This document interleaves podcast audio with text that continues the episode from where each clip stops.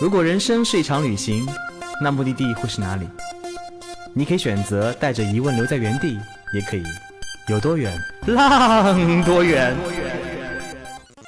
本节目由全宇宙最会玩的稻草人旅行推出，我们有超奇葩的年龄限制，只做年轻人的小团队旅行，坚持路线原创，百分之八十五以上的队员来自于朋友推荐。关注稻草人旅行，和我们一起出发，爱上这个世界。欢迎收听最新一期《有多远浪多远》，我是雷姐。是的，我又来啦！上期我们邀请了两位队员，就是那个艾瑞克和夜猫子，来跟我们分享他们跟道道一起在内蒙浪的一些经历。哎呀，真的好玩的故事太多了，所以呢，这次我就发挥了我们内蒙人的本质，不让我玩，来来来，不能走，不能走，继续来。上次呢，我们跟两位聊到了那个呼伦贝尔的大兴安岭，聊到了森林深处的这个呃史卢部落奥鲁古雅人。其实呢，话说回来啊，呼伦贝尔这边呢，除了森林以外，大家都知道哈，最有名的就是草原。那这一期呢，我们就想跟两位再聊一聊，我们在草原上呢，又遇到了哪些有趣的人，发生了哪些有趣的故事呢？我们去的呼伦贝尔草原上住的是巴图大哥的家。巴图大哥他呃本人住在他们家是吧？对对对，哦住在他们家。他本人包括他家里面的呃老父母，还有他的妹妹，还有一些亲戚。我们当时到他们家的时候呢，车子还没开进去，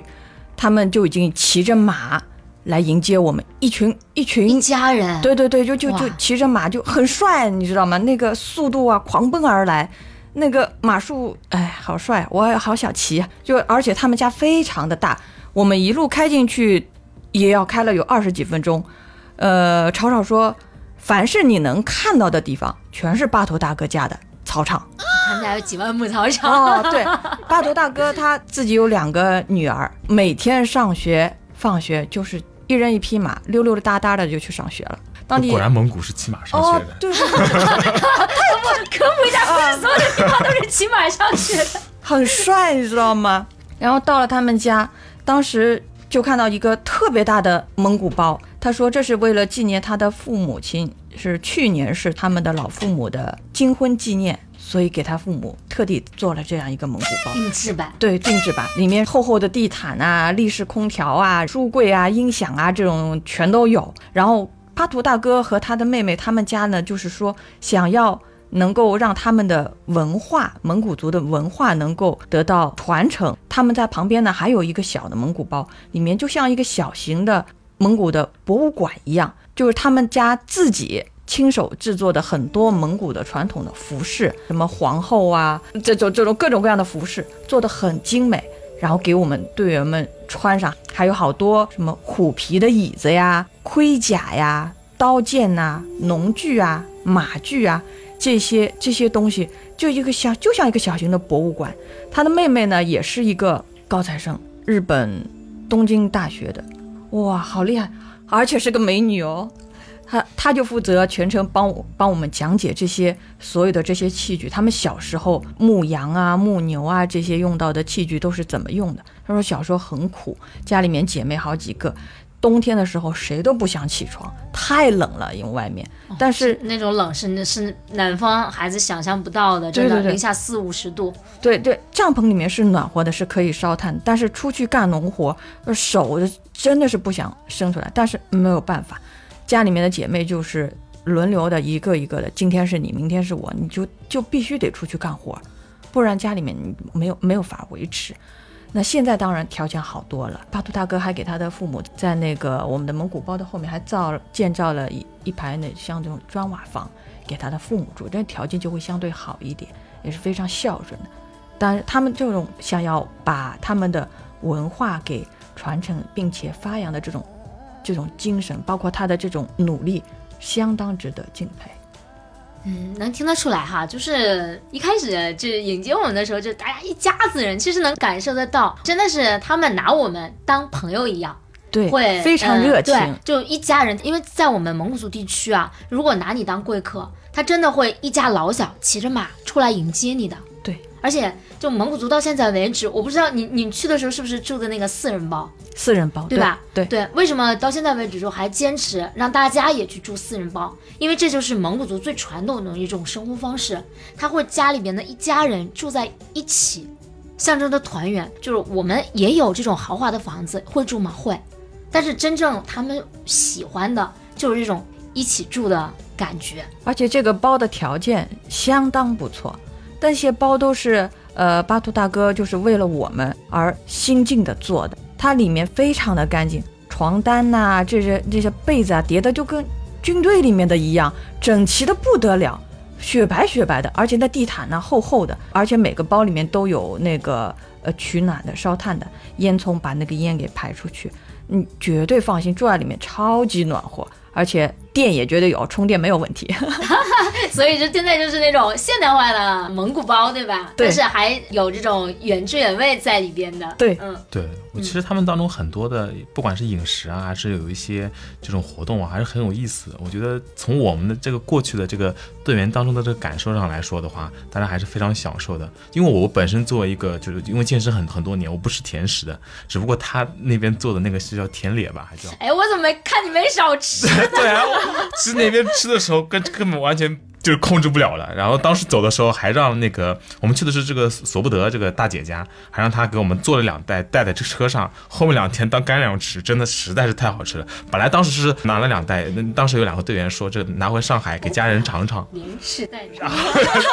对，结果后面没坚持两天就全部都吃完了，因为那味道实在太好吃，就是也不是特别甜，但是又有奶香，然后就是那种哎加上很加水的呀，只用牛奶跟糖的好吗？对而且还有还有好多的蓝莓，他们一年攒下来的那些呃蓝莓，到了过年的时候做那些奶酱奶羹啊，或者是啊这种甜食，过年才能吃到。但是我们但是我们去呢，就就都给我们吃了。对他们真的是，就是每次我们去都会把最好的东西给到我们，就真的超级让人感动。满满的一桌子都是吃的，停不下嘴。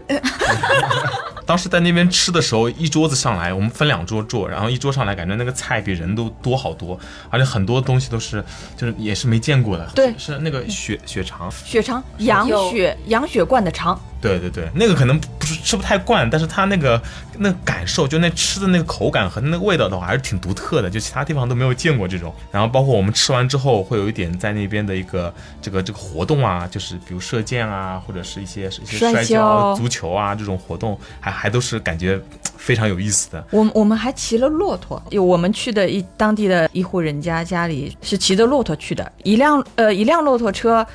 后面可以坐三个人，前面是一头骆驼，然后一长排大概有七八头的骆驼这样开开过去。Eric 说他在那边感受到的是四季，然后是最大的感受是雪，我在那儿最大的感受就是风，这个风大到什么程度？骆驼它会跟马一样嘛，它是一边走一边就排泄了，那个风就大到我们坐的那辆车，我们三个女孩坐一排，前面放着我们几个人的包，在前面呢就是骆驼在那自己走着呢，走着走着它想尿尿了，然后那个风呢又是从骆驼朝着我们吹的，迎风就吹，哎呦，扑面而来。对，这个风就能大到直接就是我们三个人就坐那儿就懵了，然后三个人挡在前面那个包上面啊，全是点点点点点的湿的。来自于草原五处的洗礼，至高无上的荣誉。这个风真是，草原而且的馈赠你就接受吧。而且我们这一队的骆驼的最末尾的那头骆驼，它是参加比赛的，他是选美比赛的冠军，他特漂亮，特高大，而且特别傲娇。他发现这一队走的时候，他居然是排在最后的，他就不乐意了，他就开始撞前面那辆车，要撞他的车，还要撞前面那头骆驼。碰瓷吗？这不是？就是你那个位置不该是你的，该给我，你你走开。他就闹，到了休息的地方，我们在那玩了，开始那个爬草垛了，别的骆驼就趴那儿休息了。这这个傲娇的家伙在那儿站着，昂着头看着别人叫唤，我才是老大那种感觉。这个骆驼真是，然后进了进了那个蒙古包，挂着一长串的奖牌，都是他的。哦哟，他可能在跟你们自我介绍，把那个奖牌的名字都报给你们听，你知道她是？冠军，最漂亮的。嗯而且我们还很幸运的，当时有一头七个月大的小骆驼，牧场主人给了我们一瓶，奶吗？奶牛奶吗？就对对对，让我们去去去去喂这头小骆驼。但是小骆驼它怕生，它七个月大还没有没有我高，大概它只有一米五十几左右这种。那就是我这么高。他就不愿意接近，直到牧场主人来了，把它哄啊哄啊哄啊哄上了，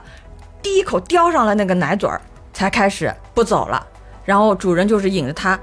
拉着这个奶嘴儿把它引过来，我们就开始轮流上，一直把这一瓶一升的奶全部喝完，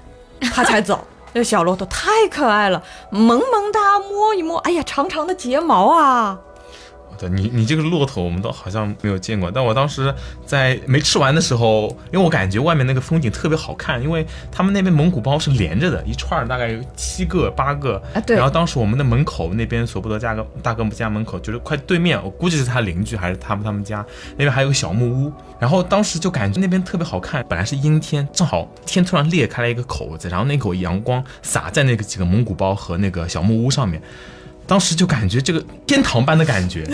就这个当时我还拍下来这个照片，这个很久都是我朋友圈的一个封面，就真的是有一种这种天堂般的梦幻感。我们吃完饭就往那边走，在追着往那边走的过程当中，感觉远处还有有在养羊的，好像隐隐约约的有几头牛，因为很远，根本看不见。那当时在往那边走的这个过程当中呢，也是碰到了一个母牛带着一头小牛。然后我当时也也是感觉，我是觉得啊，这个好像很温馨的这个画面。那小牛估计也就几个月大吧，五六个月。我也我也特别想给它拍照。我发现这是有一个特别迷的一个地方，就是无论我往哪个方向走，我跟小牛之间始终都隔着那头母牛。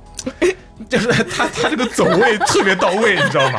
就始终就这个卡在两个当中，就让我就感觉它好像对我不是很信任，对吧？走了一会儿，我发现好像哎，这个也这个母牛也不容易。算了，我还是就是祝福他们，让他们 让他们在那边就是自己在那边就吃东西吧，不要再去打扰他们了。然后这个时候呢，就是虽然没有跟牛没有亲密接触，但是另外还有比较有意思的地方，就我们发现远处那个羊，那个羊当时远处看的时候特别小，一粒一粒的，然后就是感觉像就是怎么说，就是像一一小坨棉花那在那边挪动，也看不见腿，就感觉那个白棉花在那边在那个挪。但是我们往那边走的时候，后来发现有一个放羊的那大爷可能是还骑了一匹马，拿了个套马杆，应该套羊了，应该是，然后在远处就把羊往那边赶。然后我们说这个机会挺难得的，我就是拿着个单反边跑边按快门，跟着他那跑的方向往前冲，感觉上快赶上羊群了。之后发现不对了，本来羊走的时候还是比较慢的，就是他们是走几步吃一吃，然后再走，就跟着好像有有只头羊就跟着那个方向走。他当他发现屁股我在后面跟着追的时候，就后面往前面顶，你知道吗？然后就跑了，就跑的越来越快，对，越来越？快。所以他们那个就特别猛，那是几十只、几十只，可能有上百只，那个那个大尾巴在后面摆来摆去的，我就特别想，流氓真的是 特别想就那边去追着他们去，再拍几张照片，发现就跑不过，始终跑就追不上去。后来我跑了一会儿，我发现不行，我得采用战术啊，这样的话追不上他们，我要战术我就我就又从旁哎，边我跟你说包啊抄过去。，我要是那个大哥，我跟我是骑着马过来就抽你，你知道吗？你怎么追那个羊得掉十斤膘。那这个瘦肉多好吃，你知道吗？后面好不容易从旁边包抄抄那个跑到他们那个头羊前面，我当我站在那边不动的时候，我发现所有的羊都不跑了，他们都定住了。我看到他们的时候，所有的羊抬抬着头都看着我，这个这时候画面就有点尴尬了，就是大家都都 都很迷茫，都不知道对方想干嘛。这时候我就我就试探性的冲着他咩了一声，然后所有的羊都跟我咩回来了，你知道吗？这个我就觉得其实大家已经发生了这个沟通，大家也算交朋友了，是吧？当时也是拍了好多照片，录了好多视频，然后这个时候我发现那个大爷好像那个从马背上下来了，在那边好像盯着我这边看，我压力有点大，然后我就默默的就撤下来了。那个羊又跟着那个大爷的那个马跑那个方向就往那边跑了，因为地平线拉的很长，那边特别开阔，然后就感觉那个大爷骑了个马就往那个羊往那边赶，那背景呢就是那个呃有一辆火车开过，然后在不远就是不远的地方还有那个蒙古包哦，我在那边拍的那几张照片回来真的是特别好看。我就觉得这种这种画面，真这种这种生活，这个肥美和这个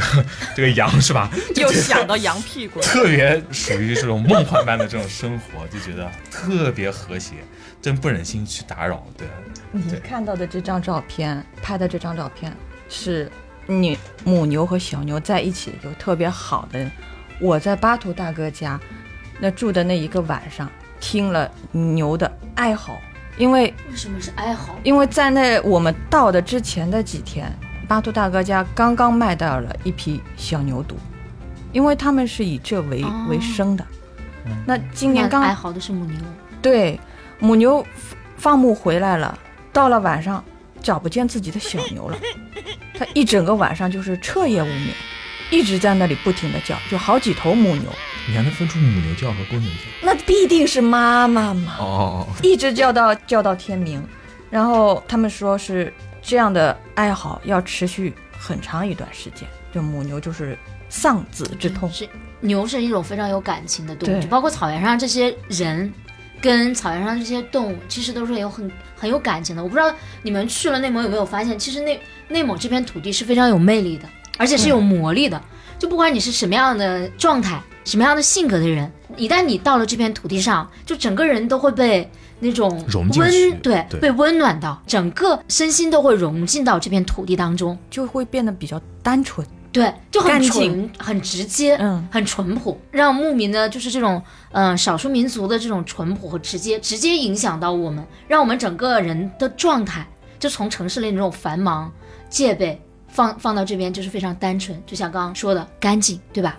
对对，所以这内蒙这边土地，我觉得真的是非常非常神奇的。那那边的人呢又很乐观，很积极。在我们就是骑骆驼去的这户人家，呃，他们家有个小姐姐。这个小姐姐她年纪其实也不大，也是在城市里读了大学回来。他们住的这一大片草原呢，就是你作为家庭的一份子，每个人都是要劳作。她在给我们做奶茶呀，做那些呃吃食啊，给我们讲解那些器具的时候，她的手会露出来。我们就是注意到她的手的左手的中指是只有最后一小节的，上面两节是没有的。后来是草草告诉我们说，他是小的时候，大概是八九岁的时候，家里做农活，就是割草，草场上面的那个草割下来，然后要捆成一堆一堆的草垛，这样。他说割草的时候就直接扔草进去，手指头就被切掉了。切掉之后，因为嗯他住的这个地方离大城市、离医院很远，又没有这个条件，有什么那个时候这种车也没有，而且是大雪天。你如果说是要到城里面的医院的话，你骑马去，但是对交通不方便。但是这个手指在那个割草机里面和草已经混在一起了，甚至已经是可能就是已经碎掉了。了。对，已经碎掉，就接不上去了，所以他就留下了这个残疾，就这个。但是他非常乐观，她性格非常的好，很很开朗的一个一个女孩子。全程在我们做太阳花的那个过程当中，他就坐在我旁边，包括到了他的那个家里面，请我们呃做包子吃他们家的美食，整个的这个过程你能感觉得到，他非常的开朗。所以这蒙古的草原的人民很辛苦，但是也非常积极，这是这是非常好的一点，我感觉。就说到蒙古人，我也想起来一点，就是在这次这个旅途当中，我们和那个就驾驶员辉哥聊得特别好。然后后来除了在车上面大家一直在那边开玩笑聊天之外，然后在回到宾馆之后。就之前我们觉得在旅游过程当中的话，大家跟司机师傅的这个接触很少，那基本上司机师傅都是沉默寡言，就在那个非常负责的在那边开车。那这次的话，虽然辉哥也很辛苦，然后他这开车也很专注，但是大家这个氛围特别放松。晚上回到这个宾馆之后，大家都想怎么样去在搞 party 的时候，我们一定要把辉哥给拉上，连着两天晚上，然后在一起玩游戏的时候，其实跟辉哥其实是有一定的这个代沟的，因为他比我们还大挺多，十来岁吧。但是呢，就是在跟他的这个聊的过过程当中，包括在这个玩的过程当中，这个氛围或者这这种这种环境，让大家都会融入在一起。所以其实大家喝着酒，然后砍着大山，在那边聊着玩着游戏，就感觉特别投入。所以这这到后面的话，大家都每天都舍不得散场，到晚上十二点多、一点多，因为早上还得赶路。在这样的这个环境当中，后面回来之后，我还有朋友跟我们说啊，那天晚上玩了好多游戏，应该是怎么玩的？后面还跟我说，然后有还会聊到说，辉哥那个是特别真诚、特别搞笑的一个一个蒙古人，就说哎，真的是一个感触特别深的这一点，嗯。其实，嗯、通过这期节目啊，跟大家聊了很多有关于内蒙这边的风景，还有人。其实，就他们俩在聊的时候，我在想一件事情，不管是我们的林区的鄂温克族也好，奥鲁古雅这个支系，还是在草原上生活的巴图大哥这一种蒙古人也好，从他们这种热情里边，我们感受到了一种文化的一个落寞，包括就是一种这些少数民族人的一个孤独感。其实，在科技不断的去发展，这些少数民族呢，说句不好听的，也在一点一点的被汉化掉。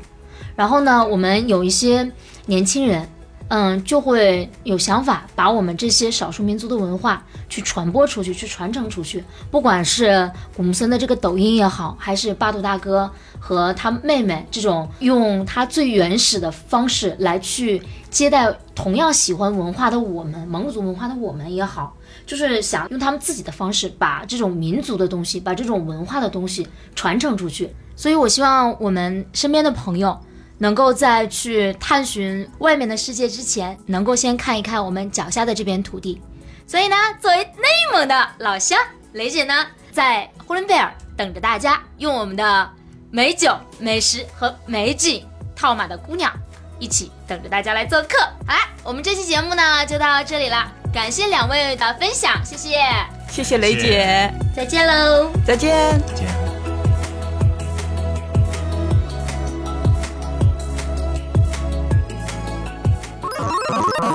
请搜索“稻草人旅行”，和我们德艺双馨、颜值出众的领队一起出发，爱上这个世界。